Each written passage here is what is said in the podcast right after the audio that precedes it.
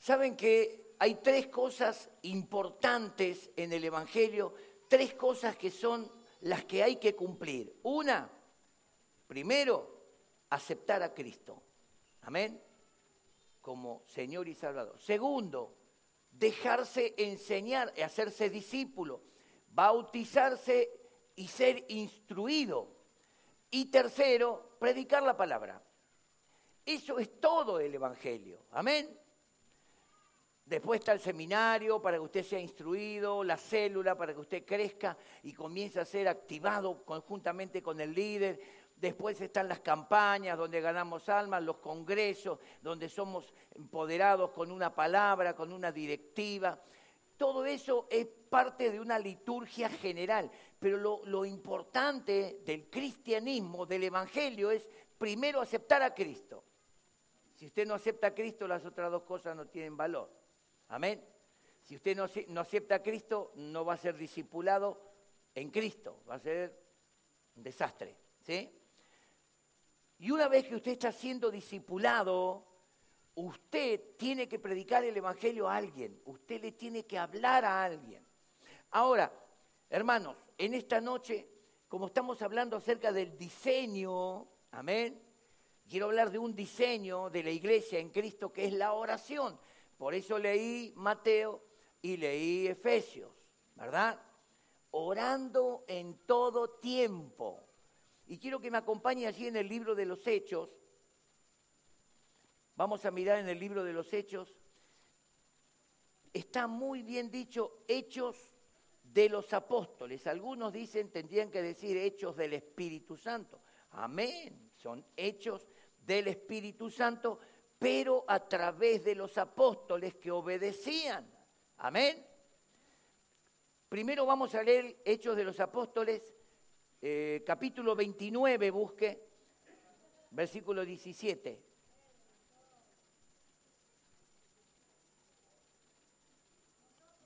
Diga conmigo, lo estamos viviendo, lo estamos viviendo. Bueno, el versículo 17 dice que se reunieron en la ciudad de Virrey del Pino un grupo de creyentes en Cristo que estaban adorando al Señor y estaban siendo instruidos. Diga conmigo, estaban siendo instruidos en la palabra del Señor.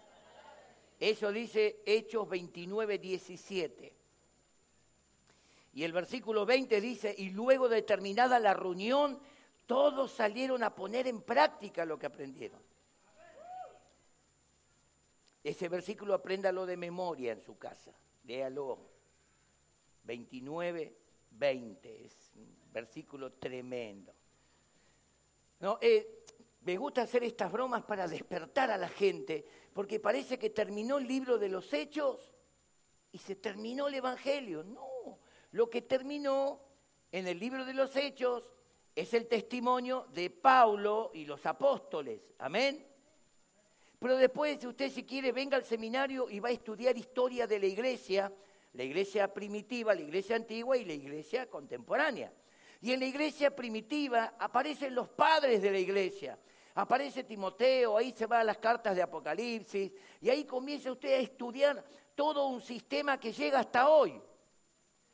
Quiere decir que el, eh, Hechos de los Apóstoles no termina en el capítulo 28. Continúa continúa. Usted cuando va leyendo el libro de los Hechos, usted va a ver que habla de Pedro, de los discípulos, de Juan, del avivamiento en Samaria, en la casa de Cornelio, luego el apóstol Pablo, primero Saulo que persigue a la iglesia, luego que se convierte al Señor. Capítulos más adelante, él es traído a Antioquía para comenzar a instruir a la iglesia. De ahí Dios levanta un, un trabajo misionero en potencia. Pablo y Bernabé primero, después Pablo y Silas. Ahí tenemos los cuatro viajes misioneros terminando Pablo en Roma. Amén. Y ahí termina la vida de Pablo y de los apóstoles en el libro de los Hechos. Pero Hechos de los Apóstoles, yo creo que estaríamos en el capítulo 65, capaz, ¿no? De Hechos de los Apóstoles o el capítulo 70, porque tantas cosas pasaron hace dos mil años hasta hoy, ¿no? ¿Cuántas cosas ¿Cuántas persecuciones? ¿Cómo la iglesia entra en los lugares donde está prohibido el Evangelio? Ahí aparecen los misioneros, los mártires, que por llevar el Evangelio de Cristo pierden sus vidas, renuncian a todo. Es lo mismo que el libro de los Hechos. Venden sus posesiones, sus propiedades, la entregan al servicio de la iglesia y viajan, familias enteras, a otro lugar, otra cultura, otras lenguas, a comenzar de cero con la guía y la ayuda del Señor. Hechos de los apóstoles. Hechos de la iglesia, hermano. Y hoy estamos acá, la iglesia de Jesucristo en Argentina, con toda, ay, tremendo, toda la libertad para hacer culto, para predicar en una esquina, en la plaza, sube al colectivo, se para con una guitarrita y hace todo lo que usted quiera hacer. Y si es atrevido, hasta puede levantar una ofrenda. Yo no creo de eso, pero que los hay, los hay. ¿eh? Bueno, volvamos acá, volvamos acá. Eso, eso es parte de la rutina. Ahora, quiero que examinemos hechos, porque al mirar el libro de los hechos, tenemos que entrar en la conducta de la iglesia. La iglesia no, no es que venía a un lugar, en aquel tiempo no había lugares, no había salones como hoy, donde se alquilaban y se reunían 200, 300, 1000 personas. Usted piense que en el primer mensaje del apóstol Pedro en Pentecostés, ¿cuántos se convirtieron? 3.000 personas, más los que ya estaban. Supongamos 3.500, porque el, apóstol Pablo escribe en 1 Corintios 15 que, que a más de 500 testigos a la vez. O sea que había 500 cuando Cristo se fue. Más los que se multiplicaron, más 3.000. Calculen unos 5.000. ¿Dónde metemos 5.000 personas? Imagínense 5.000 personas. Y acá no podemos. Y tenemos que tener un culto a la mañana, otro culto a la tarde, otro culto a la noche. ¿Verdad? Y de repente el Señor manda un avivamiento, se levanta Cristian a predicar, 5.000 más se convierte. Uh, ¿Qué hacemos? culto todos los días. Tres cultos lunes, tres cultos martes, tres cultos miércoles, así, domingo, cinco cultos. Mire qué silencio. No, pastor, volvamos al capítulo 28, dice, donde quedó en una casa alquilada. No, no, no.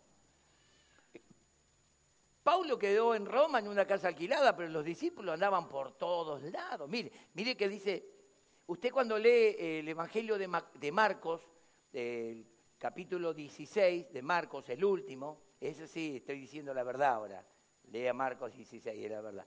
Del versículo 20 en adelante dice, y ellos saliendo predicaron por todas partes, ayudándoles el Señor y confirmando la palabra que ellos predicaban con las señales. Amén. Lucas dice, y estaban todo el día en el templo cantando y alabando al Señor, todos juntos en el templo. Cada uno tuvo un enfoque. Pero la realidad, la realidad es que la iglesia estaba activa. Mire, capítulo 1 del libro de los Hechos, ¿lo tiene? Versículo 14, todos estos perseveraban unánimes en oración y ruego con las mujeres, con María, la madre de Jesús, y con sus hermanos. Ve, ahí está la familia de Jesús. No son hermanos postizos, ni primos, ni, ni ¿cómo se llama?, hijos de José, eh, o sea, hijos adoptados por María. Eran todos hijos de María y de José. Y ahí dice bien, con las mujeres, los hombres, las mujeres, la madre de Jesús y los hermanos de Jesús. ¿Qué hacían ellos ahí en el aposento alto? ¿Qué hacían? Hay una palabra tremenda. Esto perseveraban. ¿Qué es perseverar? Es insistir, insistir. A mí me trae a memoria la sirofenicia. Qué tremendo. A mí me conmueve esa mujer. Porque viene gritando, Jesús, Jesús, mi hija está atormentada, Jesús, Jesús. Y Jesús la mira. Y sigue caminando. Jesús, sigue insistiendo. Mujer, mujer, basta, cállate. Yo no vine para los gentiles, Yo vine a las ovejas perdidas de la casa de Israel y se fue caminando. Pero Señor, mi hija, a ella no le importaba ni el judío, ni el griego, ni nadie. A ella le importaba que la hija tenía que ser libre. Su interés era que el único que podía librar a su hija era él.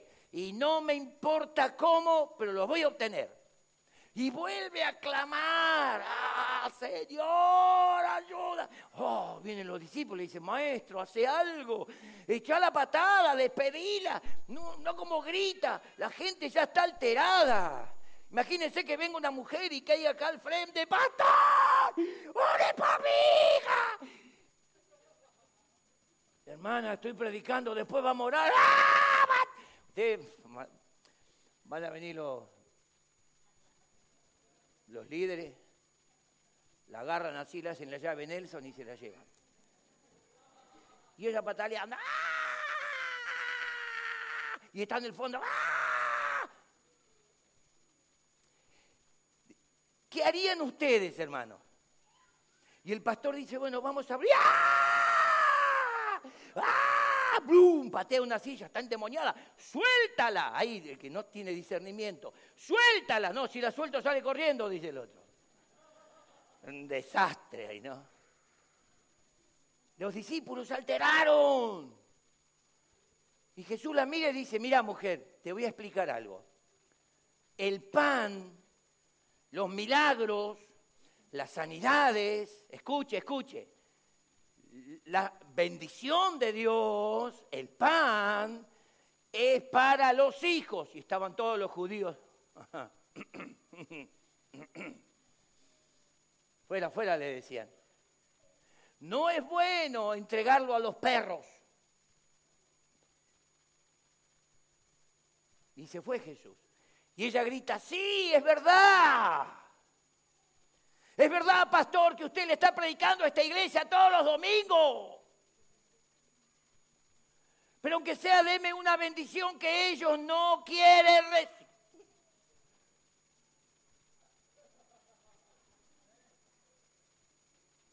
Porque usted, pastor, les está enseñando, les está instruyendo y ellos no comen. Déjame ser como un perrito y poder llenar mi vida de una bendición que desprecian los hijos. ¿Saben por qué sucedió todo eso? No fue un accidente. Todo está planificado por Dios. Muchos judíos seguían a Jesús, y inclusive los fariseos, los saduceos, los escribas, y algunos tomando nota de lo que él decía. ¿Viste lo que dijo? periodista, desastre, C5N, Diario Crónica, tomando no, ¿cómo, ¿cómo va a ser eso? ¿Cómo dijo eso? ¿Sabés por qué echa fuera a los demonios? Porque tiene un pacto con Belcebú, príncipe de los... Mire, mire toda la, la bola que tenían en la cabeza esos tipos. Entonces el Señor los tuvo que despertar a los judíos. Primero los acarició y después les dio contrapelo. ¡Puf! Lo dejó todo despeinado, así con el pelo parado. Cuando la mujer dice, Señor, aún los perrillos comen, se sacian de lo que desprecian los hijos. Los hijos eran los judíos, se sintieron como, como diciendo, ¿cómo que despreciamos? Claro, porque Jesús predicaba, enseñaba, el fariseo, el saduceo, el, el, judío, el sacerdote, despreciaba a Jesús habla pavada, habla tontería, ah, ah. Y ella dijo, eh, eh, lo que estos grandotes desprecian, yo quiero una, una migaja, yo quiero la bendición, mujer. Grande es tu fe. Ahora, la fe habla de perseverancia. Ahí la mujer fue perseverante. Ella dijo, yo voy a obtener el milagro y lo voy a obtener de alguna forma el Señor me va a soltar la palabra, Él me va a bendecir, como todos ustedes vinimos en esta noche, amén. Yo me voy con la bendición. Levante la mano el que dice, yo me llevo la bendición hoy.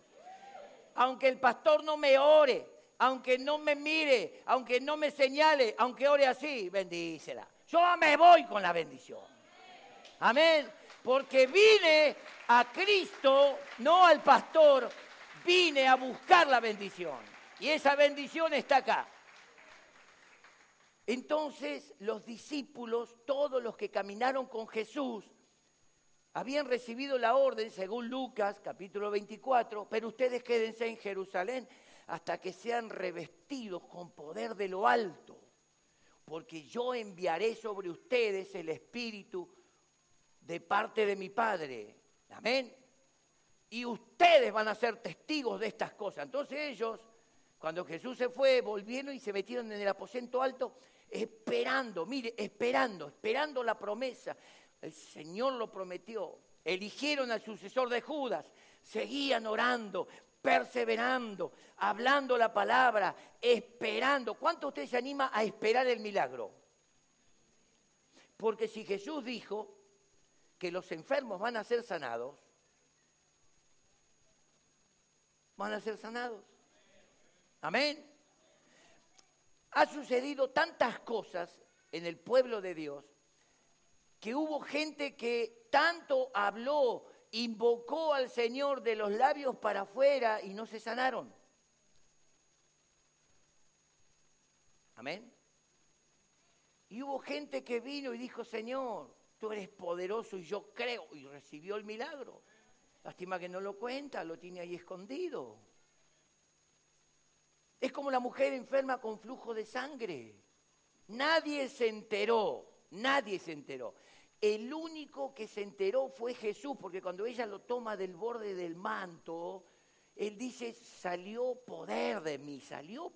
es como que se conectó la mujer a una fuente y absorbió algo, recibió algo del Señor. El Señor dice, ¿quién me tocó? ¿Quién? Y Pedro le dice, Señor, oh, ¿Cómo decís quién me tocó? La gente te oprime, se tira encima, no, nos, nos pelea a nosotros, mirá, no sabemos cómo guardarte de estas multitudes que se agolpan. No, no, no, no. Hay mucha gente que toca sin sentido. Hay mucha gente religiosa que piensa. Pero esta mujer había elaborado en su corazón la fe ella dijo, si tan solamente, ella estaba convencida, hermano, convencida. Y no de que Jesús la mire y le diga, oh hija. Ella estaba convencida, como alguno de ustedes está convencido y dice, cuando el pastor termine de predicar, yo paso al frente y recibo el milagro de Dios. No se escuchó mucho. Bueno, Algunos de ustedes está ahí elaborando la fe. Sí, sí, yo voy a ser sano, voy a ser sano, voy a recibir, mi hijo se va a salir de las drogas. Y usted está elaborando la fe, como la cirofenicia, como la mujer con flujo de sangre. Y usted pasa al frente con esa fe. Y dice, me llevo el milagro y se lleva el milagro. Jesús dijo, alguien me tocó con fe porque salió virtud de mí y a alguien he sanado. Y mirando así, Jesús lo sabía todo, ¿no? Pero él quería qué cosa? Quería el testimonio público. Escuchen, los que fueron sanados, vengan a dar testimonio público para que otros crean en Jesús. Amén. A mí me gusta contar el testimonio de todos los milagros de Dios para que usted le agarre envidia y diga, yo también voy a contar un testimonio. Porque parece como que Jesús no hace nada y está haciendo tremendos milagros en el pueblo. Entonces Jesús dice, ¿quién me tocó? ¿Quién me tocó? Y medio la miró así de reojo. ¿Quién me tocó? Yo, Señor. Tú, mujer, me tocaste. Sí, Señor. Y ahí se manifiesta. Yo soy una mujer que he gastado todo mi dinero en médicos Busqué la cura de todas formas. Nadie me dio respuesta. Y escuché de ti, Señor, que tú tienes respuesta para todas las cosas. Y dije en mi corazón, voy a ir a Jesús. Porque yo sé que Él tiene la respuesta. Y que si tan solamente toco su manto, seré sana. Yo lo elaboré, Señor. Yo creí. Luché entre la multitud. Parecía que no te iba a alcanzar porque con mi debilidad, con mi situación, pero yo creo que Dios me ayudó, porque un par de hombres se corrieron y yo te pude tocar, Señor, y cuando te toqué sentí que algo corrió por mi cuerpo y estoy sana. Es lo que usted va a recibir en esta noche. Si lo cree, el milagro está acá. Amén. Entonces todos estos perseveraban con las mujeres juntos en oración. Quiero que me acompañe también a leer en el capítulo 2, versículo 41. Amén. Capítulo 2 de Hechos, verso 41. Así que, como en esta noche los que recibieron su palabra fueron bautizados y se añadieron aquel día como tres mil personas y perseveraban en qué? En la doctrina, la enseñanza, la educación teológica, en la doctrina de los apóstoles, en la comunión unos con otros, estar juntos, visitarnos, orar juntos, tener comunión. Y no decir, uh, hoy, tengo célula, hoy no, oh, tengo célula. Bueno, voy a ir porque si no, después Cristian me va a llamar, che, ¿qué pasó que no viniste? No, y no puedo mentir, aunque me gustaría mentirle a Cisafo, pero no. Bueno, voy. Y viene con una cara de berenjena, dijeron, no sé cómo es la cara de la berenjena acá. Finita y gorda abajo, así. Viene medio berenjenado, así dijeron, ¿eh? Yo, ¿sí? Lo dijo Ana, mi consuegra, que lo dice Ruth. Ah, Melina lo dijo. Ah, perdón, Anita, ¿dónde está Anita? Bueno, pero Anita lo pensó también, sí, amén, dijo. No digas más eso, Meli, ¿cómo vas a decir? Bueno, y algunos están así en el ¿Trajiste el libro? Uh, vos sabés, tengo, tengo tantas cosas, tengo un balurdo, tengo... Tenía una gana de no hacer nada. Tenía una gana de no obedecer al Señor. Tenía una gana de no... ¿Por qué no tomas gana en las cosas del Señor? Lo demás viene todo por añadidura, hermano, se lo digo por experiencia y se lo garantizo. Buscad primeramente el reino de Dios y la justicia que hay en él. Y todas estas cosas serán añadidas. Si Él lo dijo, es. Si Él lo dijo, se va a cumplir. Dice, y perseveraban en la doctrina de los apóstoles, en la comunión unos con otros, en el partimiento del pan y en las oraciones. Y sobrevino temor a toda persona y muchas maravillas y señales eran hechas por los apóstoles. Verso 46. Y perseverando unánimes cada día en el templo, partiendo el pan en las casas, coinonía, comunión, comían juntos con alegría y sencillez de corazón, alabando a Dios y teniendo favor con todo el pueblo. Ahí está, ahí está el milagro el Señor, por la actitud de los discípulos, por la forma en que los discípulos se movían, el Señor añadía a las casas cada día, a la iglesia desde ya, pero las traía a las casas a las personas, las que tenían que ser salvas. Entonces algo importante, creer en Cristo y bautizarse. Luego ser enseñado, ellos perseveraban en la enseñanza, eran enseñados, discipulados, eran conducidos, cómo había que actuar, cómo hay que orar, eso es lo que vamos a aprender un poquito hoy, cómo hay que perseverar, no pasó, pero va a pasar.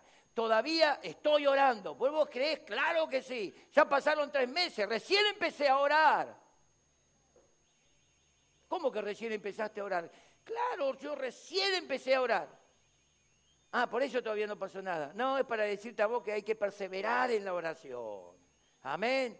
Perseverar significa me puse en la brecha y empiezo a, caminar y a caminar y a caminar y no dejo que nadie, nada me, me desvíe y nada me estorbe. Amén.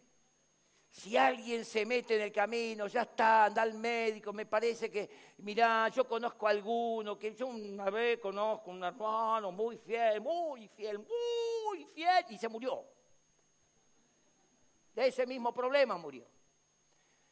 Usted tiene que hacer como Jesús con Pedro, usted se tiene que separar unos pasos. ¿Y qué le va a decir? Apártate de mí, Satanás. Me eres tropiezo. Eres tropiezo a mi oración. Eres tropiezo a mi fe. Yo he depositado mi fe en Jesucristo, no en un hombre común ni en una ciencia espiritual. Yo puse mi fe en Jesucristo, el Hijo de Dios, mi Señor, mi Salvador y el que va a hacer el milagro. Amén. Así que diablo, es la realidad.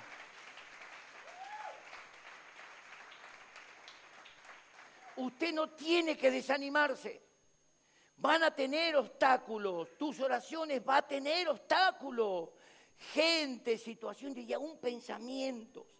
Cuando yo estaba luchando por mi segundo milagro de la pierna, lo cuento aunque ya lo saben la mayoría, yo iba al altillo a orar, me apartaba, no, nadie estaba conmigo, yo y el Señor.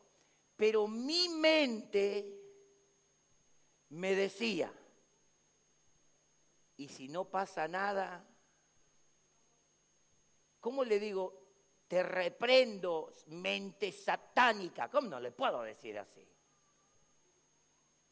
Pero cuando la mente me decía, y si no pasa nada, más clamaba, parecía la sirofenicia casi 40 días orando por el segundo milagro, orando y orando y declarando, mientras atendía mi pie con su enfermedad, orando, declarando, y un día, un día como común, cuando voy a sacar la venda de la noche, la venda estaba seca, no había pus, no había sangre, no había nada.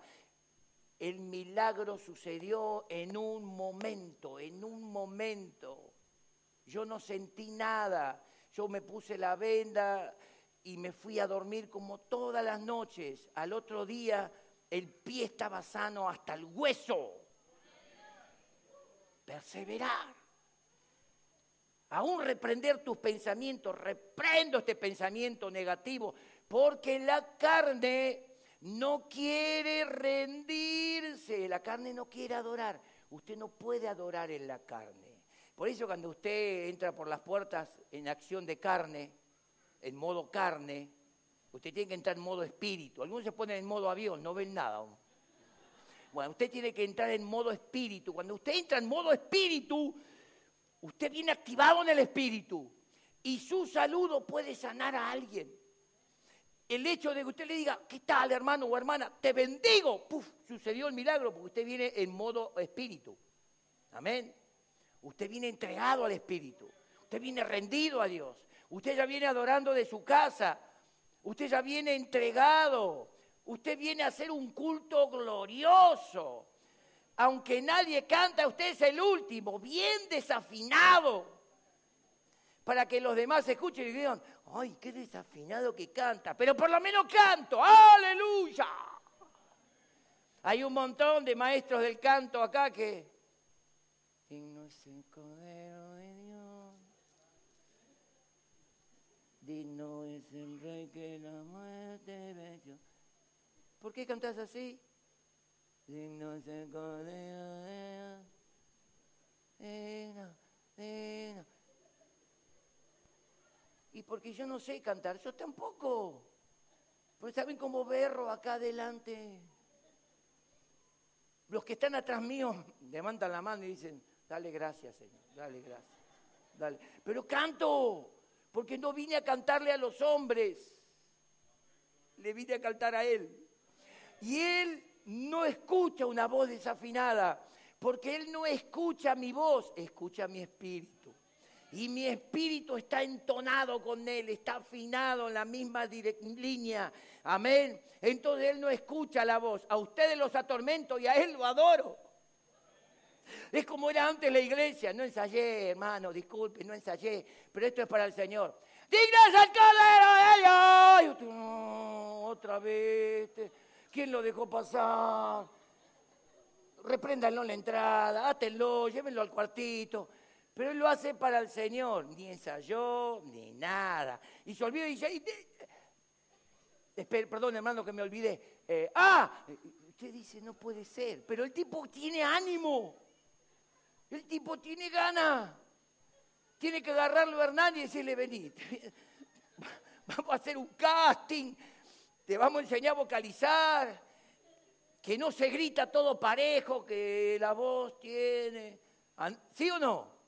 Pero ese tipo hay que instruirlo. Y no el maestro de canto que está en el fondo ahí. Digno es el Cordero de Dios. Digno es el Rey que la muere. Y él se escucha. Yo prefiero este desafinado, que lo hace con todo el ímpetu, que este que no sea que vino al culto. Porque cuando está ministrando, se está ministrando la palabra, el tipo empieza a buscar algo en el teléfono. Acá estaban todos unánimes, perseveraban juntos. Capítulo 3, versículo 1, dice, Pedro y Juan subían juntos al templo a la hora novena. ¿Qué hora era esa? ¿Qué hora era la hora novena? ¿Qué hora era? Las tres de la tarde. ¿Pero qué hora era? La hora de la oración. Quiere decir que los tipos estaban programados a orar. Oraban en las casas, oraban por las personas, pero tenían un tiempo donde tenemos que ir al templo a orar. Amén. Es como los hermanos que dicen, uh, qué larga que hizo la oración, el hermano que abrió el culto. Estuvo como 15 minutos orando y otro dice, ay, qué lástima que oró tan poquito porque uno estaba recibiendo y el estaba quejándose. Para algunos la oración molesta, es aburrida. ¿Saben cuántas veces dije lo mismo durante 40 días que estaba orando por mi pie? Y hasta dos veces por día. ¿Saben cuántas veces dije lo mismo? Oh, el Señor decía otra vez la lata, lata, lata, lata. No, el Señor sabía que mi expresión hablaba de perseverar y de fe. Mi oración declaraba lo que yo creía. Y una, y diez, y veinte, y cuarenta, y quizás más veces. Cuando me encontraba con alguien, ¿cómo andás? Ya el Señor está sanando. No diciendo ni mal, nada, te digo, no sé qué pasó con esto, yo ya, te digo, no sé qué hacer, ¿eh? No sé qué hacer. Ya hice de todo, dice de todo. Oraste a veces, y no hiciste de todo. De todo es orar todo el tiempo. De todo es perseverar. De todo es decirle la pierna, ¿Sabe lo que le decía a la pierna? Le decía, vamos a caminar de vuelta y vamos a predicar y vamos a ir al culto y vamos a saltar y vamos a danzar. Y yo le hablaba a mi pierna y mi esposa decía, capaz la infección llegó acá. Pobre, decía. Mis hijos me miraban así, hola, pa, ¿está todo bien? Pero obtuve el milagro. Escuche, obtuve el milagro. Decir al de al lado, obtuvo el milagro. Así que yo voy a hacer lo mismo. Decir al de al lado, yo voy a hacer lo mismo.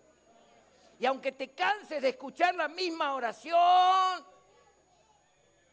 yo voy a hacer la misma oración. Porque la sirofenicia gritaba, ayúdame con mi hija que está atormentada, ayúdame mi hija que está atormentada, ayúdame mi hija que está atormentada. Todos se pudieron. Jesús no. ¿Verdad? Entonces, tenemos que mirar a un Jesús que no se cansa de que le pidas. Ahora le voy a pedir a los líderes que yo señalé que traigan unos, unos, unos papelitos que son pedidos de oración. Eso lo vamos a hacer al final. Después el que quiere que oremos por él va a pasar y va a tomar un papelito de eso y ahí, ahí mismo va a escribir la oración. Amén. La petición, mejor dicho. Va a poner nombre, apellido y va a escribir la petición y se queda acá al frente y oramos por esa petición. Amén. ¿Está de acuerdo? Bien. ¿Qué más dice? La palabra de Dios, capítulo 4 de Hechos, verso 4. Pero muchos de los que habían oído la palabra creyeron. Y el número de los varones era como cinco mil. Señor, qué bendición. ¿Dónde los metemos? Versículo 32 del capítulo 4. Y la multitud de los que habían creído era de un corazón y un alma, y ninguno decía ser suyo propio nada de lo que poseía, sino que tenían todas las cosas en común. Y con gran poder los apóstoles daban testimonio de la resurrección del Señor Jesús y abundante gracia era sobre algunos de ellos. ¿Cómo? Sobre todos dice. Ah, sí, sobre todos dice.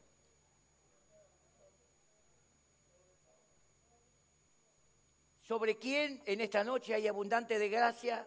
Gracia. ¿Sobre quién hay gracia? Levante la mano el que es todos. Todos. Sobre mí hay abundante gracia de parte que viene. Y abundante gracia era sobre todos. ¿Qué más dice? Así que no había entre ellos ningún necesitado, porque todos los que poseían heredades, claro, pastores, esos eran otro tiempo. Amén, bueno, tal o casas las vendían y traían el precio de lo vendido, lo ponían en los pies de los apóstoles y escuche, se repartía a cada uno según su necesidad. Entonces José, a quien los apóstoles pusieron por sobrenombre Bernabé, que traducido es hijo de consolación, levita, natural de Chipre, como tenía una heredad, la vendió y trajo el precio y la puso y lo puso a los pies de los apóstoles. Amén. Capítulo 5 versículo 12. Y por la mano de los apóstoles se hacían muchas señales y prodigios en el pueblo y estaban todos unánimes en el pórtico de Salomón. De los demás, ninguno se atrevía a juntarse con ellos, mas el pueblo los alababa grandemente y los que creían en el Señor aumentaban más gran número así de hombres como de mujeres, tanto que sacaban los enfermos a las calles y los ponían en camas y lechos para que al pasar Pedro, a lo menos su sombra cayese sobre alguno de ellos. Y aún de las ciudades vecinas muchos venían a Jerusalén, trayendo enfermos y atormentados de espíritus inmundos, y algunos eran sanados. Ah. Todos dicen. Ah, y todos eran sanados. Gracias por corregirme. Todos, unánimes, todos perseveraban, todos oraban, todos eran sanados. Porque perseveraban todos, eran sanados algunos, todos.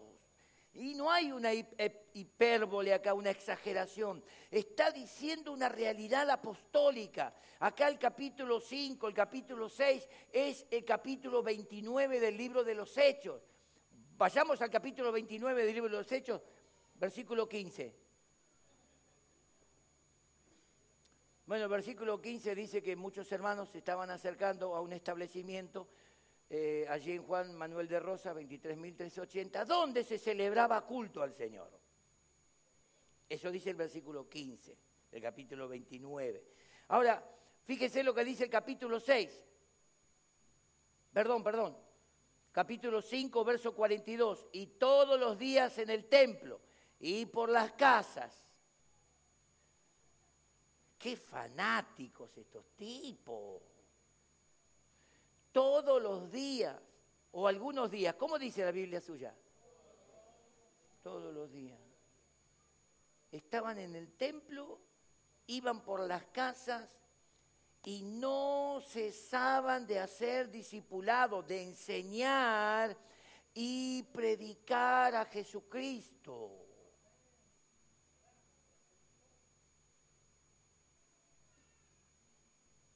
No nos tenemos que cansar, hermano.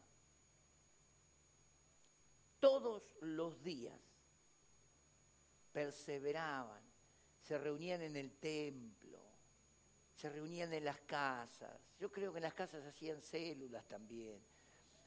Había como, como no, no, no hay seminario, no dice seminario, pero se reunían para estudiar la palabra, para buscar más de Dios a través del Antiguo Testamento, porque no estaba el Nuevo Testamento estudiaban las profecías acerca de Jesús y las profecías acerca del pueblo gentil.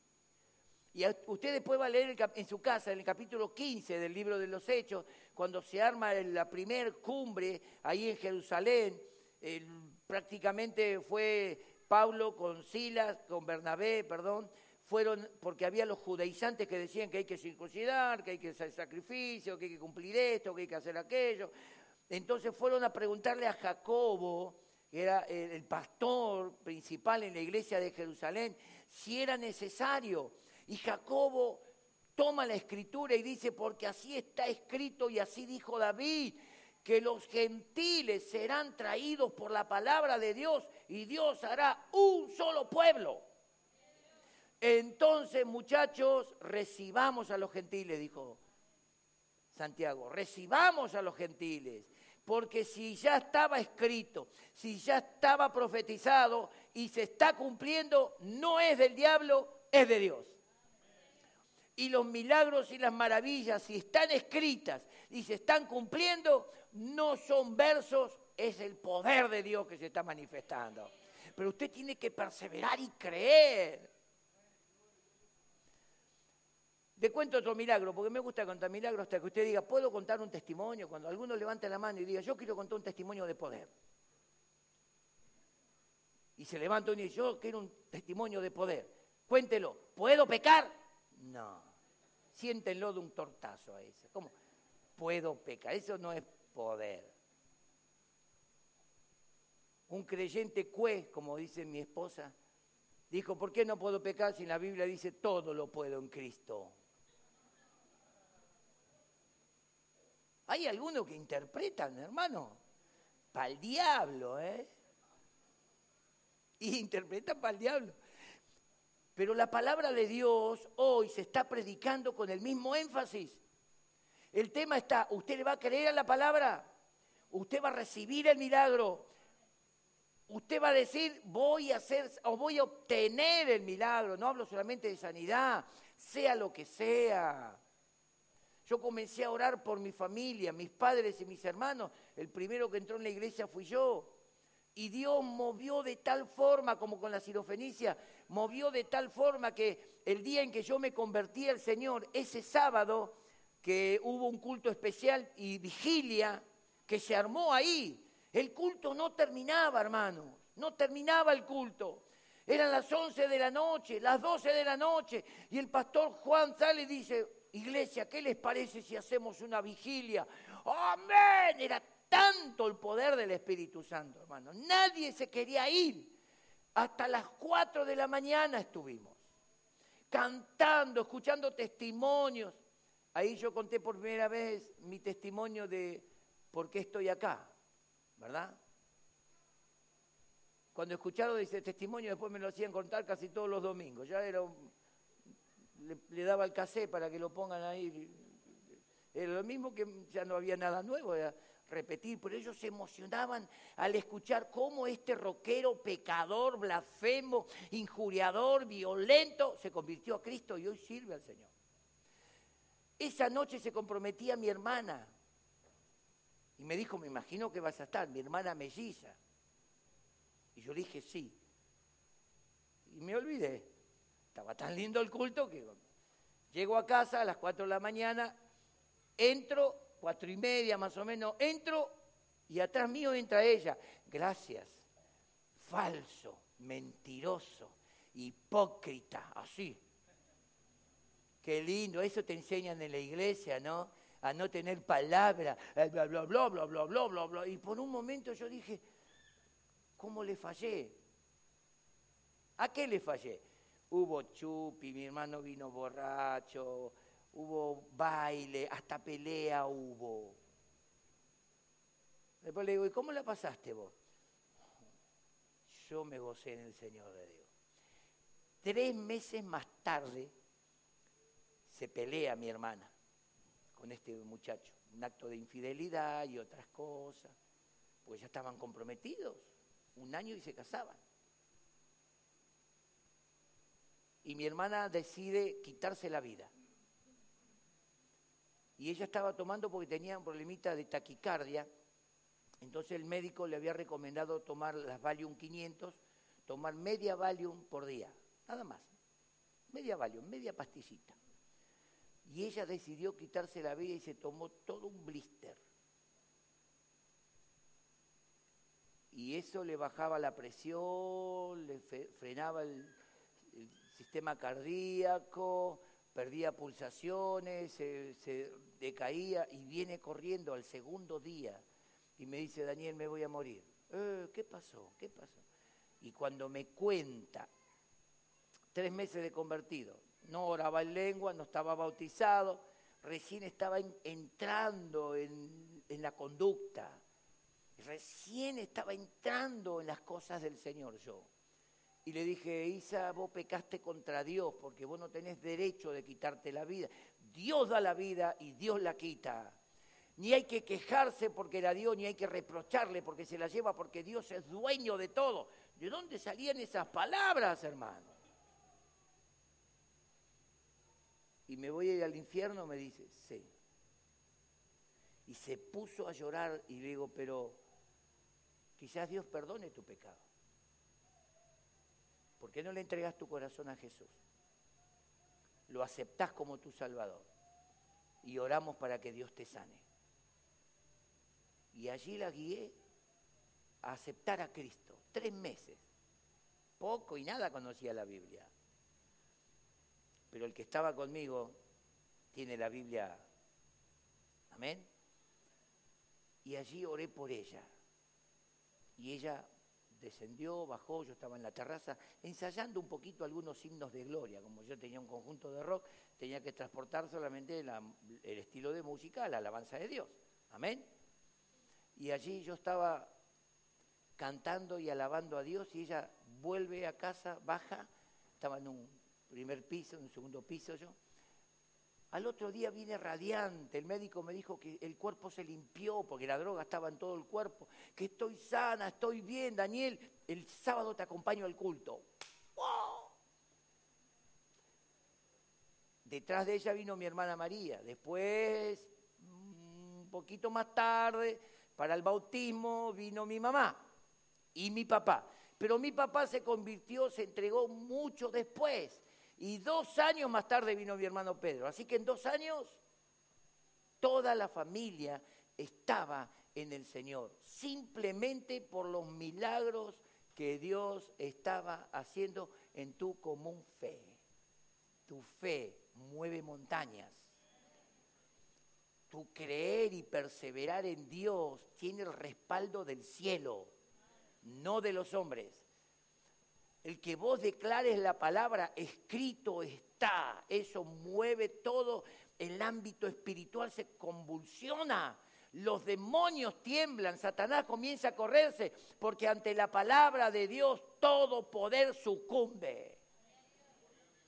La palabra de Dios es el poder de Dios activado siempre. Por eso Jesús dijo, mi palabra no pasará. Pasa la moda, pasan los hombres, pasan los, rituales evangélicos, pasa todo, pero mis palabras no pasarán. Mis palabras, dijo Jesús, son espíritu y son vida. El que cree en mi palabra y al que me envió tiene vida eterna y no vendrá condenación, ha pasado de muerte a vida eterna. Gloria a Dios. Dele un aplauso al Señor. Así que en esta noche no es casualidad que estés acá. Seguimos leyendo un poquito más. Capítulo 6 de Hechos. En aquellos días, escuche, cómo crecía el número de miembros de la iglesia, ¿no? No dice miembros, ¿cómo dice? Eh, algunos ni siquiera están leyendo, por eso no me corrigieron.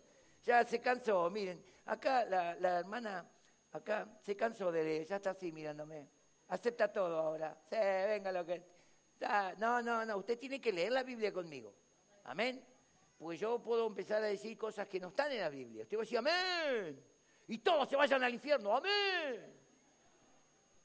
No. Usted tiene que seguir la escritura conmigo, por eso la leemos. Por eso le digo capítulo 6, versículo 1.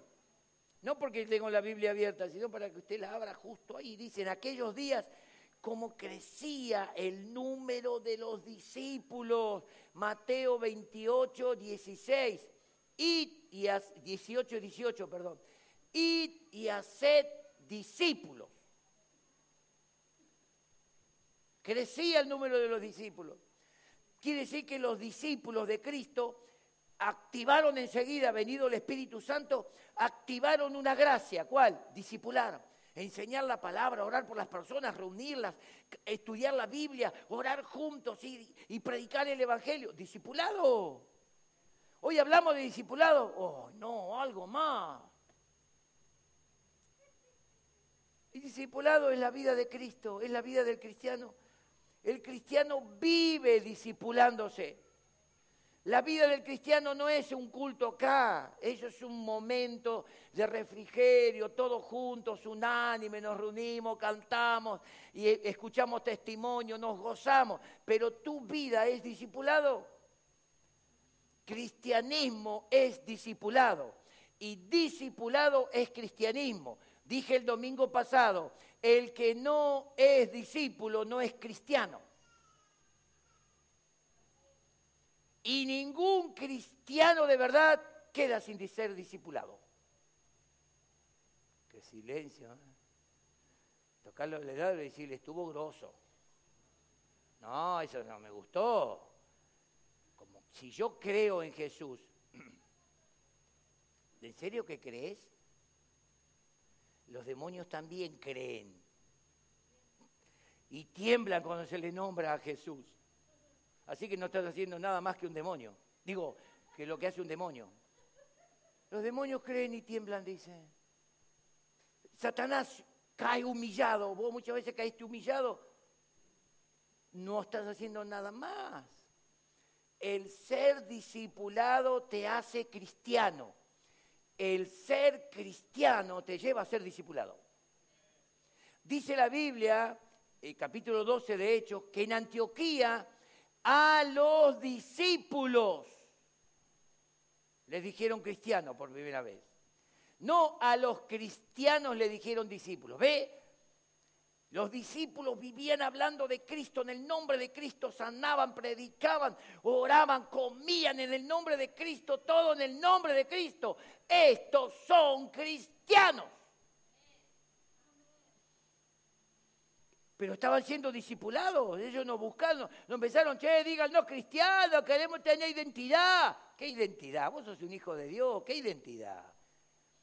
Ahora nos dicen a nosotros los como nos dicen los protestantes, mirando a Lutero que protestó.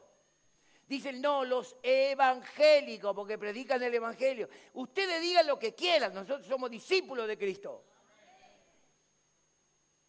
Nosotros somos discípulos de Cristo. Levanten la mano los discípulos de Cristo. Miren cuántos discípulos. ¿Y por qué no están en célula muchos de ustedes? Gross. Terrible. Así no se puede, pastor. Usted nos hace levantar la mano y después nos tira la hoz para vendimiar. Voy terminando, voy terminando.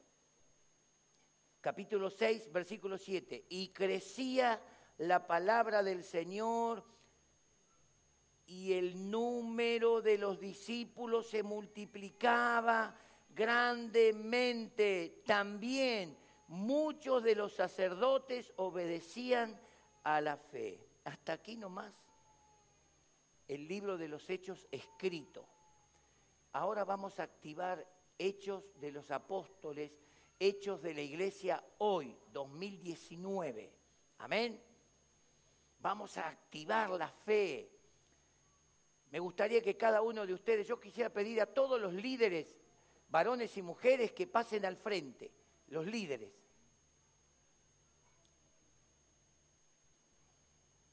Todos los líderes.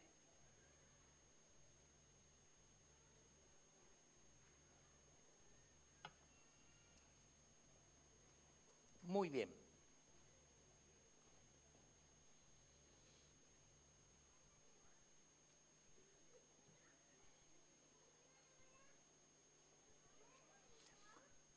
Vamos a esperar porque vienen muy rápido, se están atropellando en el fondo.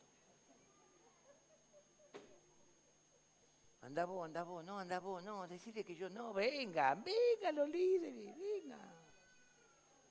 No hay problema, acá hay lugar para todos en la familia de Dios, decía un corito. Miren qué grupo de líderes, gloria a Dios. Los del 39 también pasen. Los líderes del 39 encargados de obra, Miriam y Ricardo. ¿Hay algún líder más así de alguna iglesia hija? ¿Eh?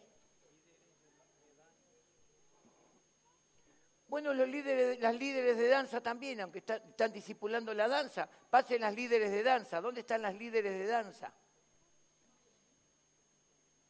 Ahí alguien le dijo, vos también, si vos estás discipulando, dale. Bien.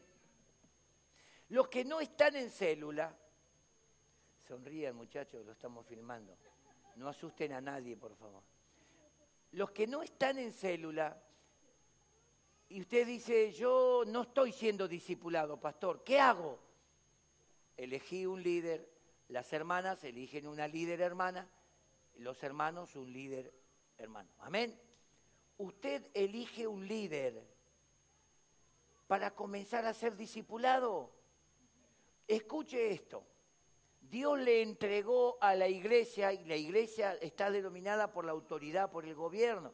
El gobierno de la iglesia es lo que se llama cabeza de autoridad de gobierno, donde se ministran pastores, ancianos, eh, diáconos, evangelistas, profetas. Ese es el liderazgo, el oficio de la iglesia. Dios, cuando uno recibe el llamado y acepta el llamado, Dios desata una gracia sobre ese líder. Que el líder no ore no es problema de Dios, problema del líder. Que el líder no crea. Comuníquele al pastor que el líder no cree. Amén. Dígale, pastor, fui al líder y el líder me dijo, mira, yo también tengo los 10.000 problemas, así que ora por mí. El líder no está para andar llorando y pidiendo la pelela. Está para liderar, para decir, vamos a orar. Amén. Dios te va a sanar. Dios va a hacer la obra, aunque estés enfermo retorciéndote. Vos tenés que infundir líderes. Tienen que infundir a sus discípulos fe. Usted tiene que infundir gracia. Porque la gente va a venir a la célula como venían a Jesús, como venían a los discípulos con enfermedades, con tristezas, algunos quizás atormentados, otros en situaciones familiares difíciles, otros buscando un milagro financiero. Y el líder le dice, no, mira, te digo la verdad, yo, yo te digo, está todo tan jodido, yo no sé, pero en cualquier momento me rajan del trabajo. Ah, va a decir el tipo, porque a mí me dijeron que venga la célula para que el líder ore y, Dios va a hacer la obra. Bueno, vos si querés yo oro, ¿viste? Pero hay que matarlo a ese líder. Matarlo a bibliazos. El líder está para, no para mostrar su condición si la está pasando mal, sino para mostrar el poder de Dios en la palabra. ¿Saben las veces que tuve que predicar en el fondo siendo nuevito. Recién me habían puesto 30 años, recién me habían puesto en el pastorado. Gente que estaba en contra. Gente que no estaba de acuerdo. Y yo tenía que predicar, arrastrando enfermedades, trabajando en casa, venía quemado de trabajar. Venía del trabajo y me quedaba a trabajar en casa, a terminar. Y muchas veces derecho del trabajo me bañaba y me iba a la iglesia cansado. Y no le decía a la gente, no doy más, laburé todo el día, estoy muerto y tengo que predicar. La gente escuchaba un mensaje positivo. Muchos no lo aceptaban, pero lo escuchaban por lo menos. Dios me enseñó a hablar en fe siempre, porque la fe del cristiano y sobre todo del líder es la certeza de lo que él espera, no de lo que vive. Él no mira la realidad. Puede ser buena como puede ser mala. Esa realidad es suya. El líder predica conforme la fe de la palabra. El líder tiene la certeza que Dios va a hacer la obra. Va a orar un día, va a orar 40 días, va a orar seis meses. En un momento Dios va a responder. El líder tiene que decirle a su discípulo, no te canses, sigamos perseverando. Acordate que dijo el pastor, perseverar en la oración, perseverar en el discipulado, perseverar en la oración, perseverar en el discipulado. Y Dios va a hacer la obra, porque dice tres veces, grandes maravillas, muchos milagros, grandes señales.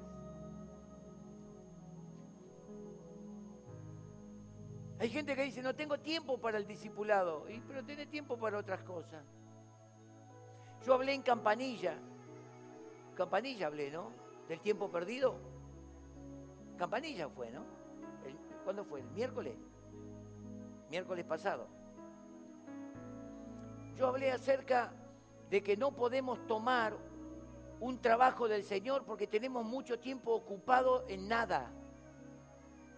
Y a veces decimos, no tengo tiempo. ¿Por qué? Porque tenés el tiempo mal ocupado. Vos tenés que sacar tiempo de tus cosas y poner tiempo en el Señor y vas a tener tiempo. Ay, pero tengo que descansar. Es una vez por semana la célula. Dos veces por semana tenés seminario. Dos veces por semana tenés culto. ¡Eh, vio!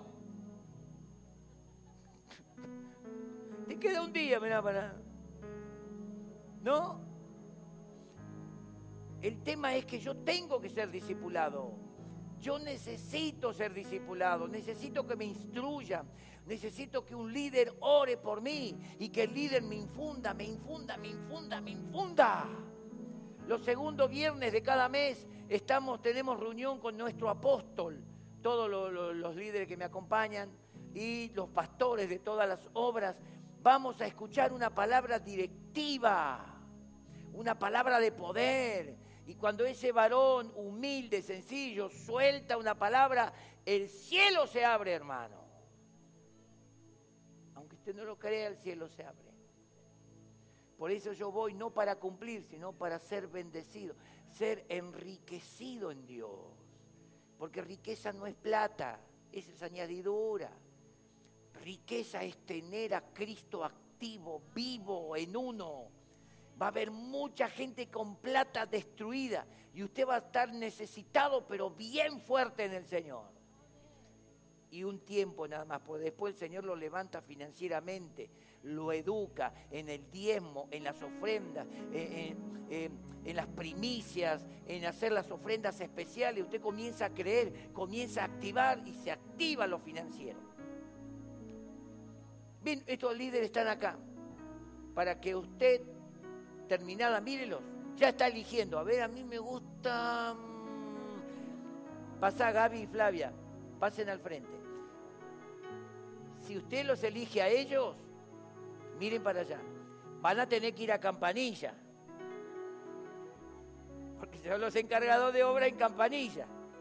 Así que si usted dice, a mí me gusta el flaquito ese, vas a tener que ir a Campanilla.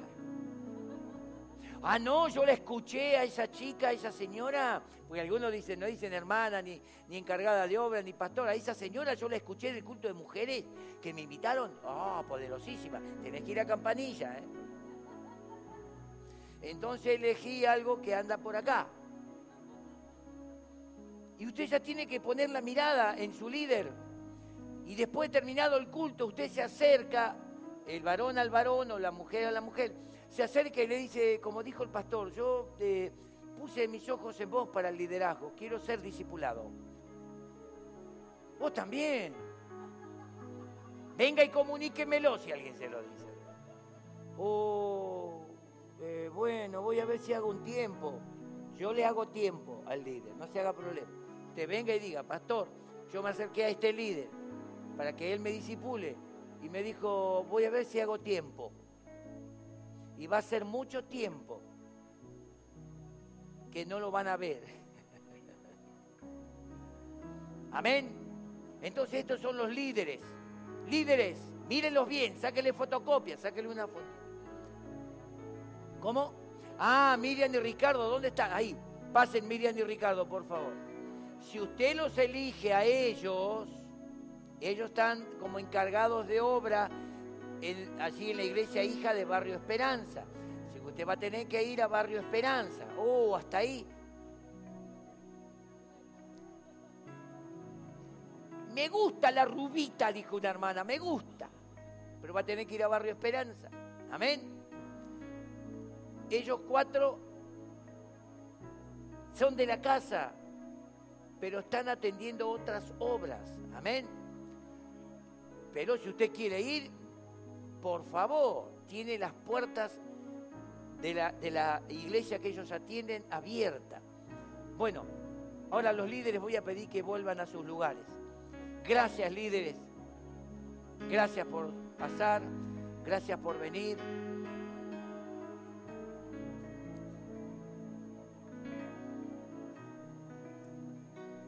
Ahora quiero hacer quiero hacer un trabajo. No, no, no lo arrugues, que me costó, me costó, no lo arrugues. ¿Eh? ¿Vos lo agarraste por una petición? Bueno, escuchen, allí hay dos mesas que tienen viromes y tienen estos pedidos de oración. El que quiere que oremos por él hoy, usted va a pasar y va a tomar un papelito de esto que dice pedido de oración, va a poner su nombre y apellido y la fecha. Entonces vamos a saber cuánto tardó el Señor en contestar. ¿Sí? Y después le vamos a decir, Señor, ¿cómo tres meses? No puede ser, pobre persona, estuvo... Bueno, te pone la fecha. Y después dice el pedido y usted le pone el pedido ahí. Y si es por personas, familias, amigos, usted pone los nombres y apellidos de la persona. Acá tenemos hasta cuatro lugares. Amén. Usted lo anota ahí. ¿Está de acuerdo? Entonces, por orden, aquel que quiere que estemos orando por usted, pase, tome un papelito y ahí mismo llénelo. Cualquiera sea la petición.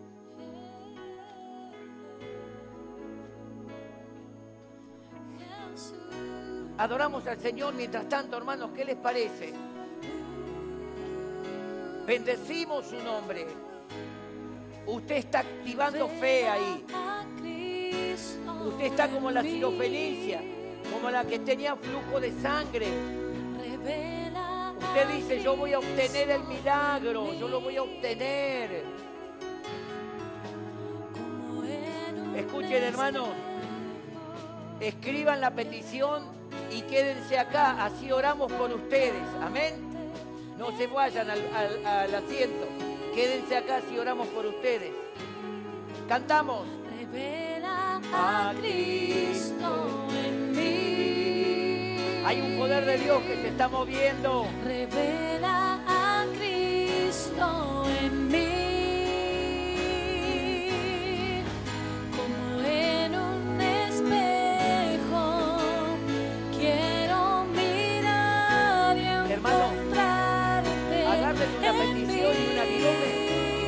la mesa.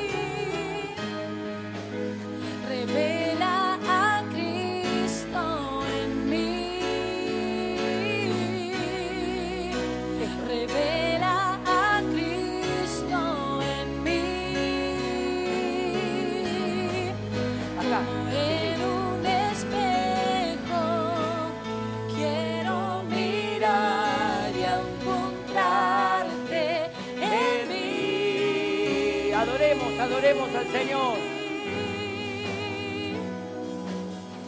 Espíritu de Dios, revélame a Dios. Hermano, la petición que ustedes quieran. No, quédate acá. Escribe la petición y se queda acá, que vamos a orar por usted. Amén. Muy bien. Venga con fe. Usted crea en ese milagro.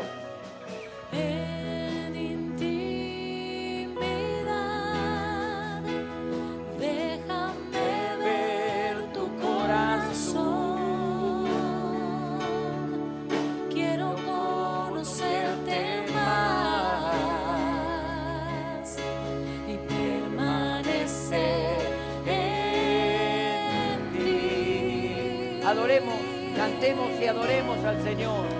Alumbra mis ojos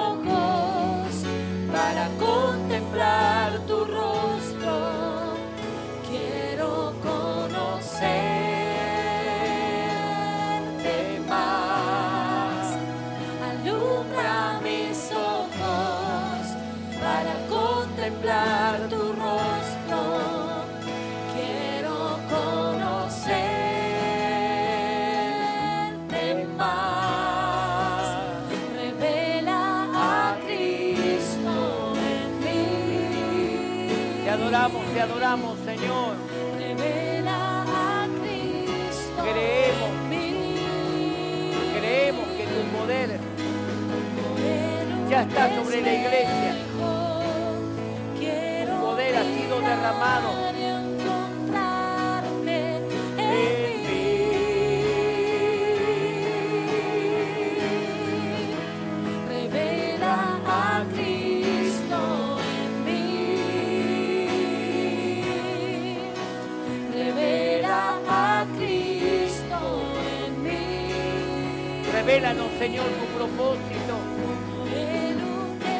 Revélanos, Señor, tu palabra. Quiero mirar y encontrarte en mí. Revélanos más de ti, Señor. Más de tu presencia.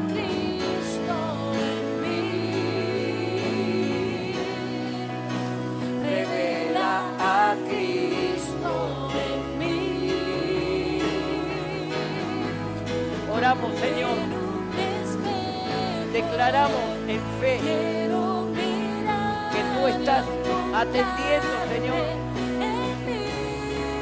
Tú estás atendiendo la petición. No hay nada imposible para Dios. No hay nada imposible para Dios. No hay nada imposible para Dios. Créelo, nada es imposible.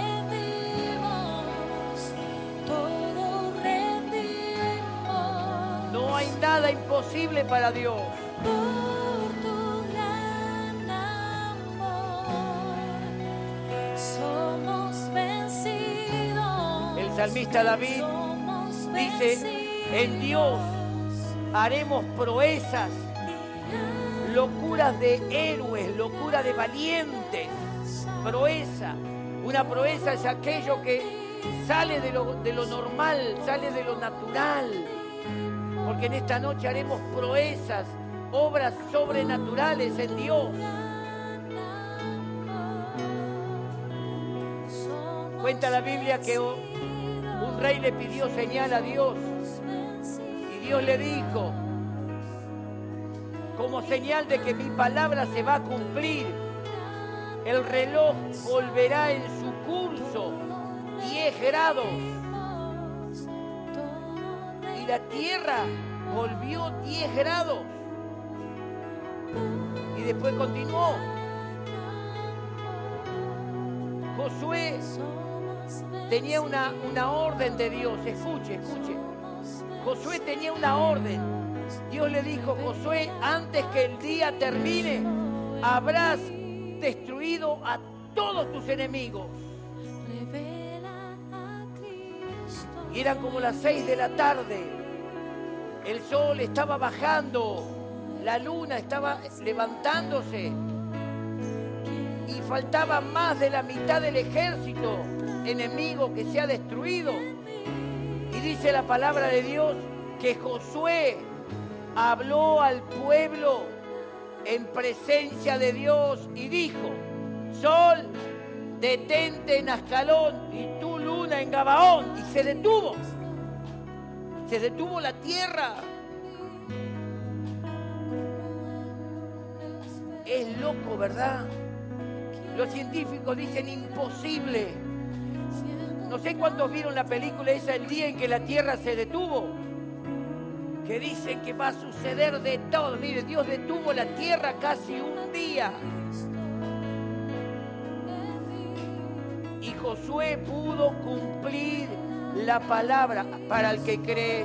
Dijo Jesús, para el que cree, todo es posible. Para el que cree, todo es posible. Y aquí hay personas de fe. Vos pasaste al frente porque sos una persona de fe. No viniste obligado, obligada. Vos viniste a creerle a Jesús. Y vos decís, Señor, te voy a creer. Porque para el que cree, todo, todo, todo es posible. Todo es posible. Para el que cree no hay muerte. Para el que cree no hay droga que siga atrapando familiares. No hay enfermedad que resista. Para el que cree la perdición se corta. La familia comienza a ser restaurada. Yo lo creo, pasó con mi familia. Mis hermanos y mis padres, todos vinieron al camino del Señor. Papá y mamá están en la presencia de Dios. Ya fallecieron, en Cristo, gloria a Dios. Para el que cree, todo es posible. Decirle a tu mente, no me vas a ministrar más el negativo. No me vas a hacer ver lo imposible, porque lo imposible en Dios es posible.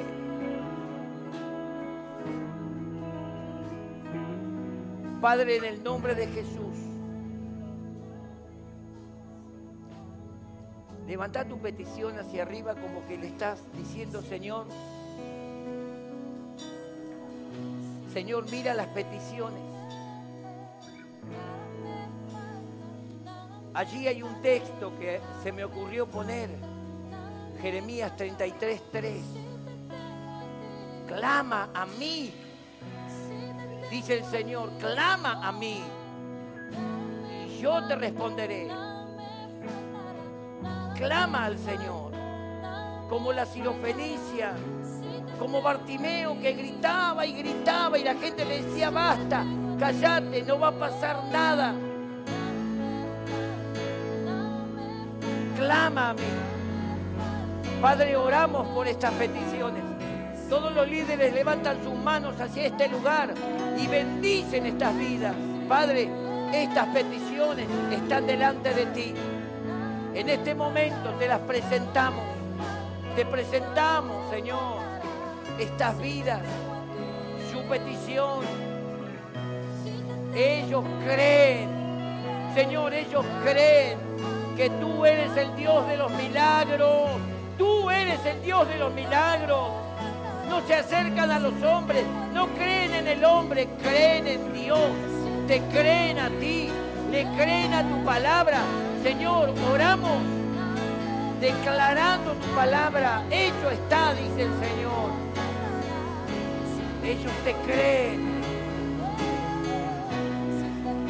Porque no confiamos en el brazo de carne, sino en la mano del Todopoderoso. Confiamos en aquel que murió y resucitó y está sentado a la diestra de Dios. Él está reinando y ha enviado el Espíritu Santo a la tierra. Lo ha enviado sobre la iglesia para que la iglesia siga haciendo las obras de Jesús. Más, más, oramos Señor, oramos. Señor, sea sanidad, sea trabajo, sea familia, sea situaciones de tormento. En el nombre de Jesús, declaramos que esa petición fue oída por el Señor. Declaramos en el nombre de Jesús el milagro. Ninguno se sienta indigno o que no le corresponde el milagro. El milagro le corresponde a todos. Nuestro Dios es Dios de milagros. Su palabra es confirmada a través de los milagros, dice la Biblia, y Él confirmaba la palabra que estamos predicando con señales. Bendecimos, Señor, bendecimos tu nombre. Ahora toma un momento para agradecerle, ya le pedimos. Ahora vamos a agradecerle, decirle, Señor, gracias. Gracias porque yo sé que me escuchaste. Yo sé que me escuchaste, aunque parezca que me estás ignorando, aunque parezca que no me escuchaste, yo sé que me escuchaste.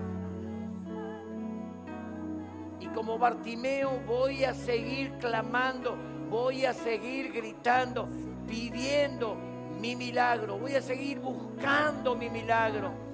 Declaro que mi milagro está en ti, Señor.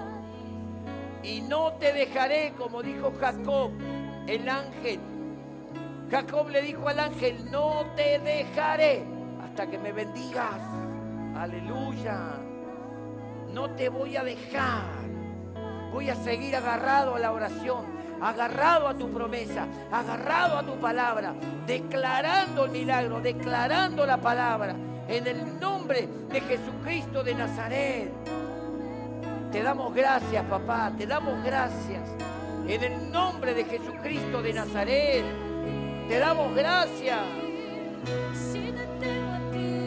Gracias por habernos escuchado. Gracias, Señor. Nada me falta, nada me faltará. Te damos gracias. Si te tengo a ti, Sí, Señor. Si te tengo a ti, Sí, Jesús. nada me falta, nada me faltará, nada me falta, Señor. nada me faltará. Si te tengo a ti, si te tengo a ti,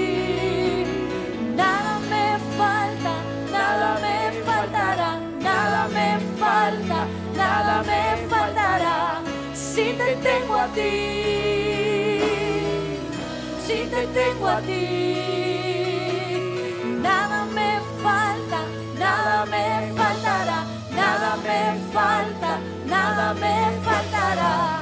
Si te tengo a ti, si te tengo a ti,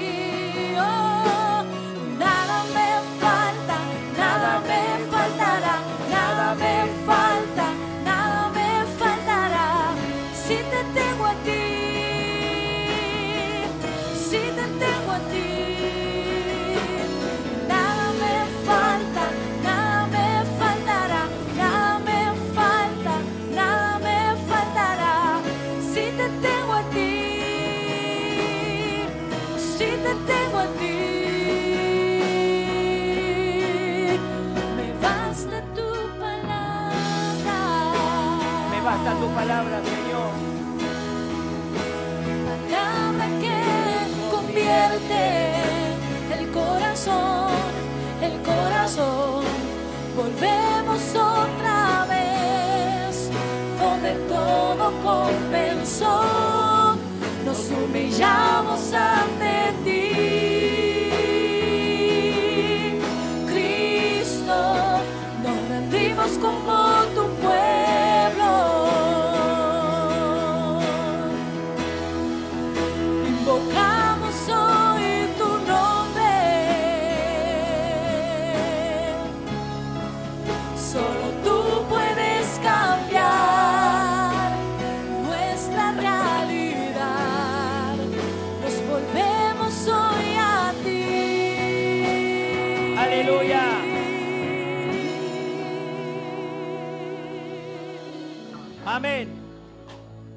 darle un aplauso, usted se va a llevar esa petición y va a seguir orando en su casa.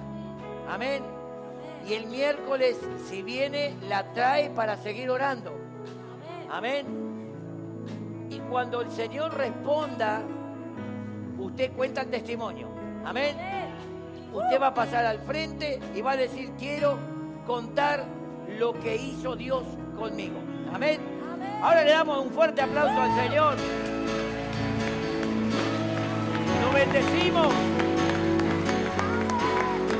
¡Uh! Sí, Señor.